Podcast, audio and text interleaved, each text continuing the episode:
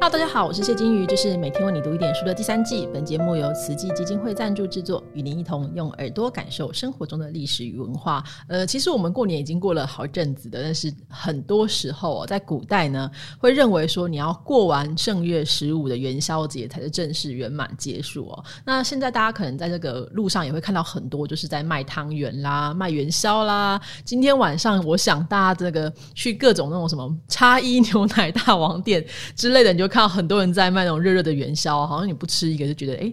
你觉得哪里怪怪的哦？当然，元宵节呢可以说是我们非常重要的一个传统节日哦。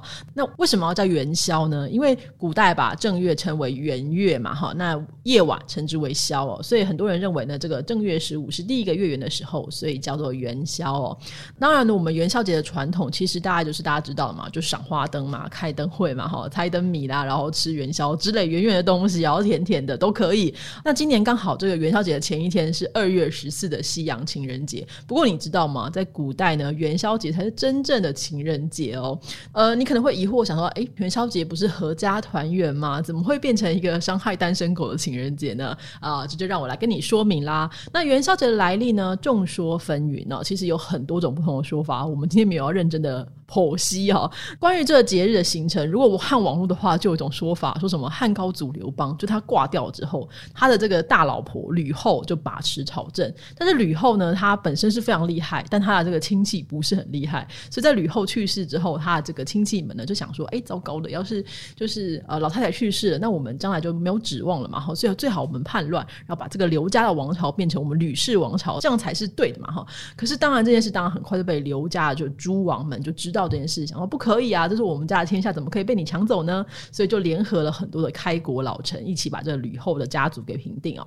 平叛之后呢，众臣呢就永立刘邦的另外一个儿子叫刘恒，就是汉文帝哦。那当时呢，网络上就说法，就是说汉文帝就觉得哇，这个太平幸福的日子真是来之不易啊，所以就把这个平定诸吕之乱的农历正月十五呢，定为说啊，我们与民同乐来庆来庆贺太平。所以到这一天的话，就会把宫内的灯全部都把它点燃点亮啊。京城当中，家家户户张灯结彩，以示庆祝。网络上小雪就说：“哦，这是元宵节诞生的由来呢。”这说法基本上不可信啦。我们说了这么多，要说大家要跟大家说是这个说法是非不可信的。可是有一样东西确实是跟汉代有关哦，就是汉代呢是儒家传统还没有完全确立的时代。那他因为这个刘邦是楚人嘛，哈，之前的这个朝代是秦朝，所以也是来自西方，所以有很多不同的文化都放在一起。那汉代的时候曾经流行过一种祭祀的信仰，叫做太医祭祀。太医是楚国神明，大家如果看这个《楚辞》当中的九歌，就有一首是这个东皇太医哦，他是他太阳神这样子。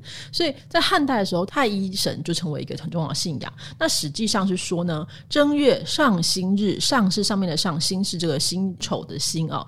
那会透过业绩啦，然后观星啊，还有很多童男童女歌舞啊等等的方式来祭祀这太医神君哦。由于祭祀呢是从晚上延续到隔天，所以一整夜都是灯火通明，非常。常的呃好玩哦，非常的华丽。可是你要注意哦，这里说的是正月上新日，并不是十五。所谓的上新就是正月上旬的新日，所以那一天到底是哪一天，其实并不是很确定。我也不知道为什么唐代的欧阳询啊，就是书法大师，他后来在编纂一本书叫做《艺文类聚》的时候，他就说：“哦，这就是元宵节的由来啊，因为要在正月上新，要祭祀东皇太一嘛。啊，正月上新就是十五。”他就这样说了。呃，我也不知道为什么他就这么认为，这是元宵节起源之一。所以唐。唐代的时候认为是汉代的时候了哈，当然这个状况就有点微妙了哦。另外一个说法呢，跟佛教传入有关哦，就说这释迦牟尼佛呢，在正月十五的时候会变装。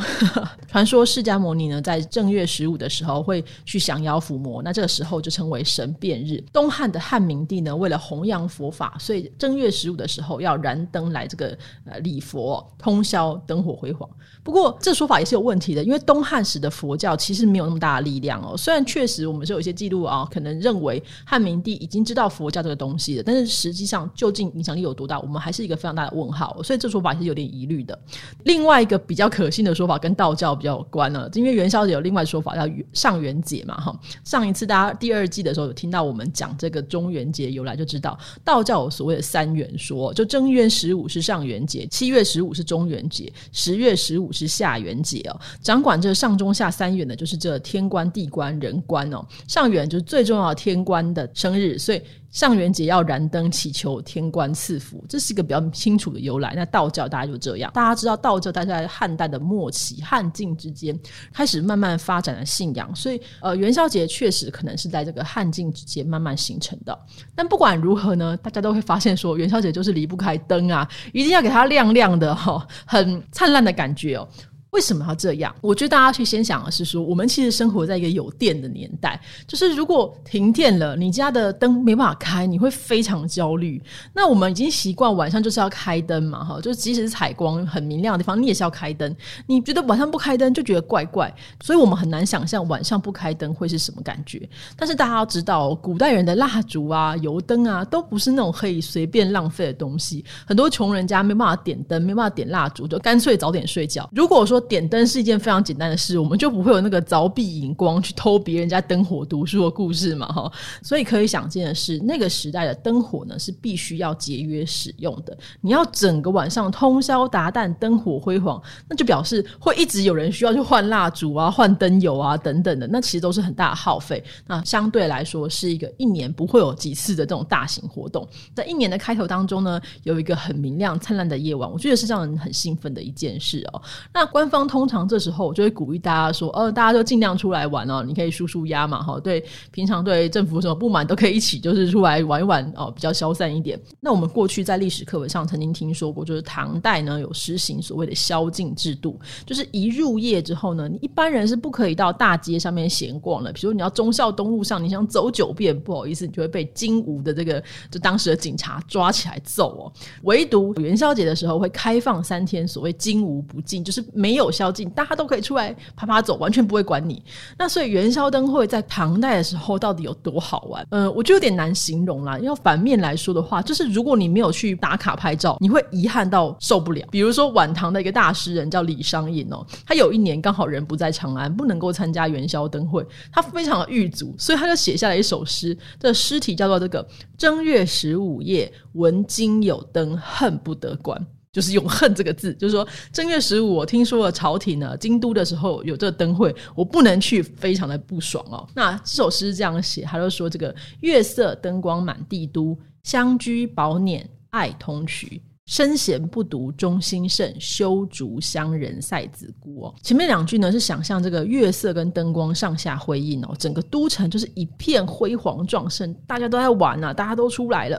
可是最后面两句呢是他说哦，我没办法去，所以怎么办呢？我只能在这种乡下地方跟人家去赛子姑。那子姑是什么？子姑是紫色的子姑，是姑姑的姑哦。那子姑其实就是唐代的厕神、厕所管、厕所女神这样子。但有人说子姑是男的，不知道啦哈，反正他是。这个厕所的管理者塞子姑，其实那个概念有点像台湾说的那个关一阿沟，又像前面这个。黄正南老师有说，那个关系卡形是一样意思，就找一个人去当子姑的鸡桶，然后就来普问说：“哎，我下半年就是下一个年度会不会比较好？”这样子，唐代的这个元宵灯节真的是全国欢动哦，就大家都是非常非常的热情，然后一定要参加，车马拥塞啊，甚至有的说什么行人脚不沾地就被挤出去了之类的，堪比跨年一零一这倒数的人潮哦。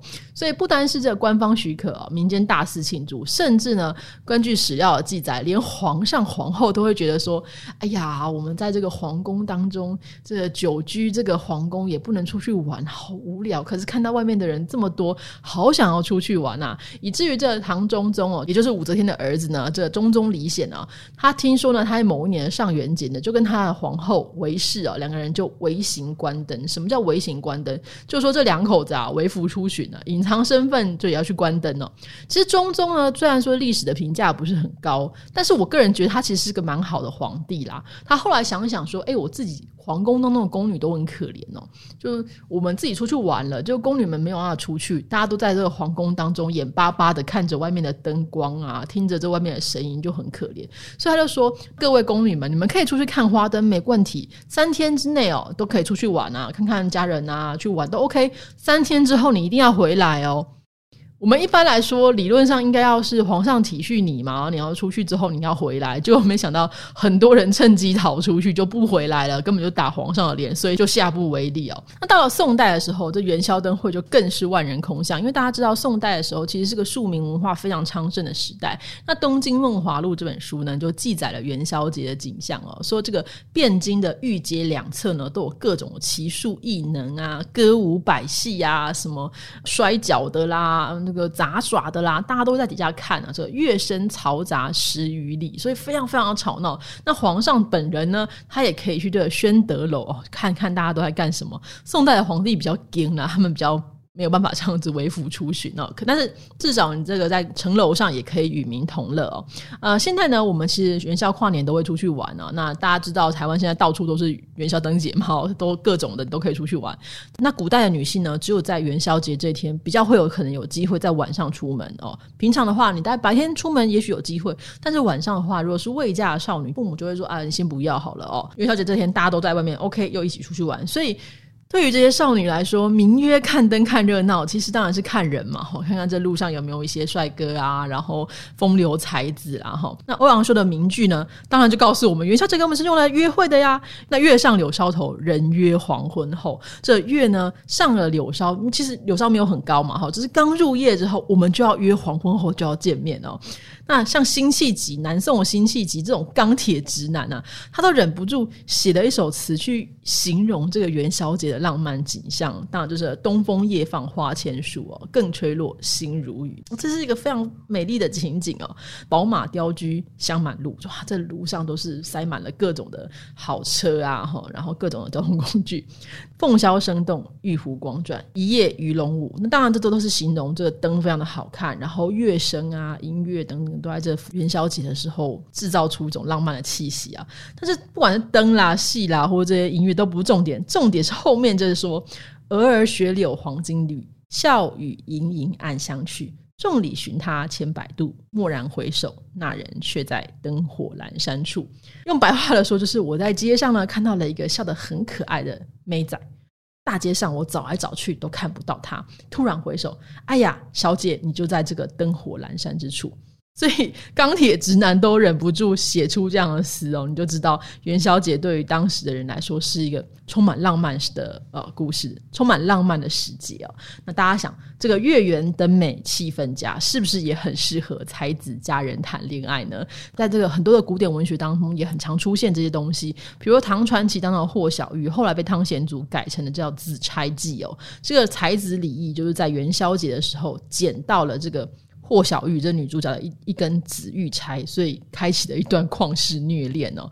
明朝的《丽经记》哦，丽就是荔枝的丽哈，《丽经记》就是歌仔戏常常常常说的这陈三五娘这个故事啊，也是在元宵灯会上相遇相爱。南北朝到这个隋唐初年的时候，曾经有个故事叫破镜重圆，就是说南朝的一个公主呢，她这个。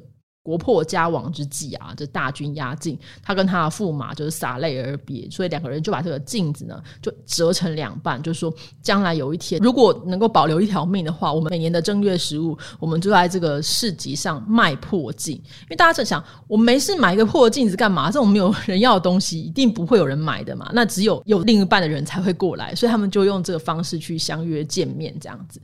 这个公主呢，当然就只好跟驸马说好，我们就这样子做。那这两个。人当然就后来洒泪而别，这公主呢就被隋朝的大臣给抓走，就成为别人的侍妾。公主的当然其实心中是非常非常的记挂这个丈夫的，所以他们就在正月十五的时候，还是派他的侍女去找哦，有没有人在卖这个破镜？果然就遇到这驸马就在长安城当中卖这个破镜，然后双方就相见之后，真的非常难过。可是已经不是驸马公主了，现在只是一个呃一文不名的世人，跟别人的小妾，能怎么办呢？所以非常可怜。那但是这个抓走公主的这个大臣呢，听说了这件事情，就说：“哎呀，既然是这样，我也不好夺人之美。那你既然心向着你的故夫，那你就在一起吧。”所以两个人就这样破镜重圆，也是在元宵节的时候上街买镜嘛，哈。所以相对来说，我们可以知道，这是在大概南朝到隋唐的时候，元宵节就是大家会欢聚的时候，然后那边有可能会有很多的小贩，这也。是当时的一个风俗，那因为有这样的风俗的基础，才能够让公主跟这个驸马爷可以破镜重圆呢。所以千百年来呢，在元宵节其实发生了非常多令人动容的故事哦。当然，我们现在谈情说爱是不需要记住节日啦，你就是平常也可以谈情说爱嘛，哈，你也是可以跟人家说哈安你好几岁住哪，是可以跟他搭讪。那有时候呢，我们的节日呢，常常跟这个商业价值啦，哈，然后买东西买买买啦，然后你要送什么东西给别人，你才是爱他啦，才是重视他。我们跟已经跟这些嗯消费行为绑在一起的，有时候这种仪式感啊，或者是说我们这种节日的感觉有点慢慢消亡，我们也很难去想象说，还是非常非常传统，很多时候不自由的年代，你可以在元宵节。呃，浪漫一场或是勇敢一回也是了不起的事。